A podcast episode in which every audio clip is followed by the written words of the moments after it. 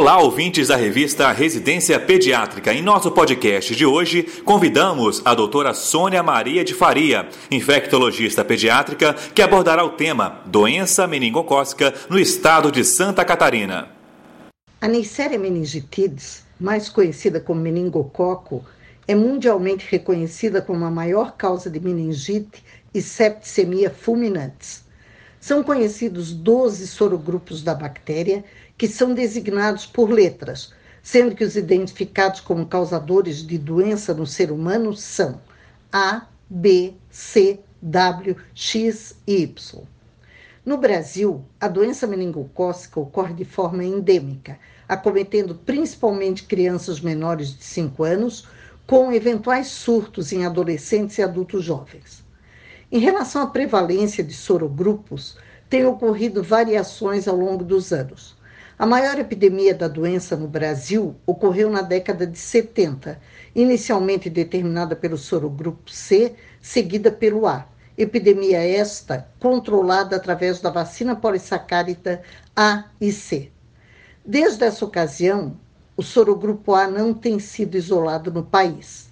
Na década de 80, predominou o sorogrupo B e nos anos 90 começou novamente a aparecer o C passando a ser o sorogrupo predominante a partir do ano 2000.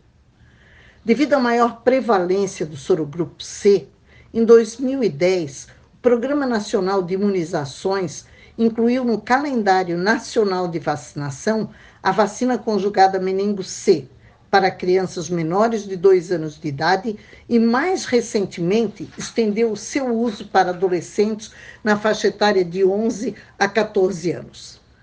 O estado de Santa Catarina tem apresentado uma situação diferenciada do resto do país em relação à prevalência de sorogrupos de meningococo. Nos últimos três anos, tem ocorrido um aumento gradativo do sorogrupo W, que é atualmente responsável por aproximadamente 40% dos casos de doença meningocócica no estado. Este sorogrupo tem se associado à doença com maior gravidade e maior letalidade.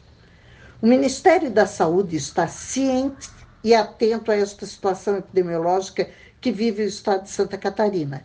Está, inclusive, desenvolvendo estudos buscando identificar fatores que justifiquem este fato.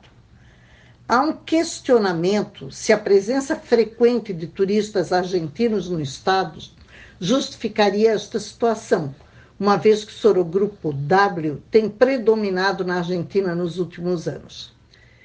Independente do predomínio de sorogrupo, devemos idealmente proteger a criança ou adolescente da forma mais ampla possível com as vacinas meningocócicas disponíveis. O calendário nacional de vacinação, neste momento, inclui apenas a vacina meningo C conjugada. O calendário atual de vacinação da Sociedade Brasileira de Pediatria recomenda sempre que possível, a utilização da vacina conjugada meningo ACWY e lembra, inclusive, que crianças com esquema vacinal completo com meningo C podem se beneficiar de uma dose adicional de meningo ACWY. Não podemos deixar de citar a vacina meningocócica B recombinante, também recomendada no calendário da SBP.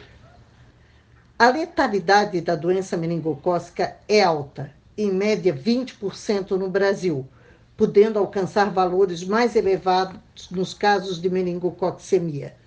Mesmo quando o tratamento é instituído precocemente, muitas vezes não se consegue evitar o óbito ou as sequelas permanentes. Portanto, a prevenção através de vacinas é a medida mais eficaz para o controle da doença. Essa foi a doutora Sônia Maria de Faria abordando a doença meningocócica no estado de Santa Catarina. Na próxima semana, a doutora Raquel Nisquier, presidente do Departamento Científico de Adolescência da Sociedade de Pediatria do Estado do Rio de Janeiro, só perde, falará sobre o adolescente e o álcool. Até lá!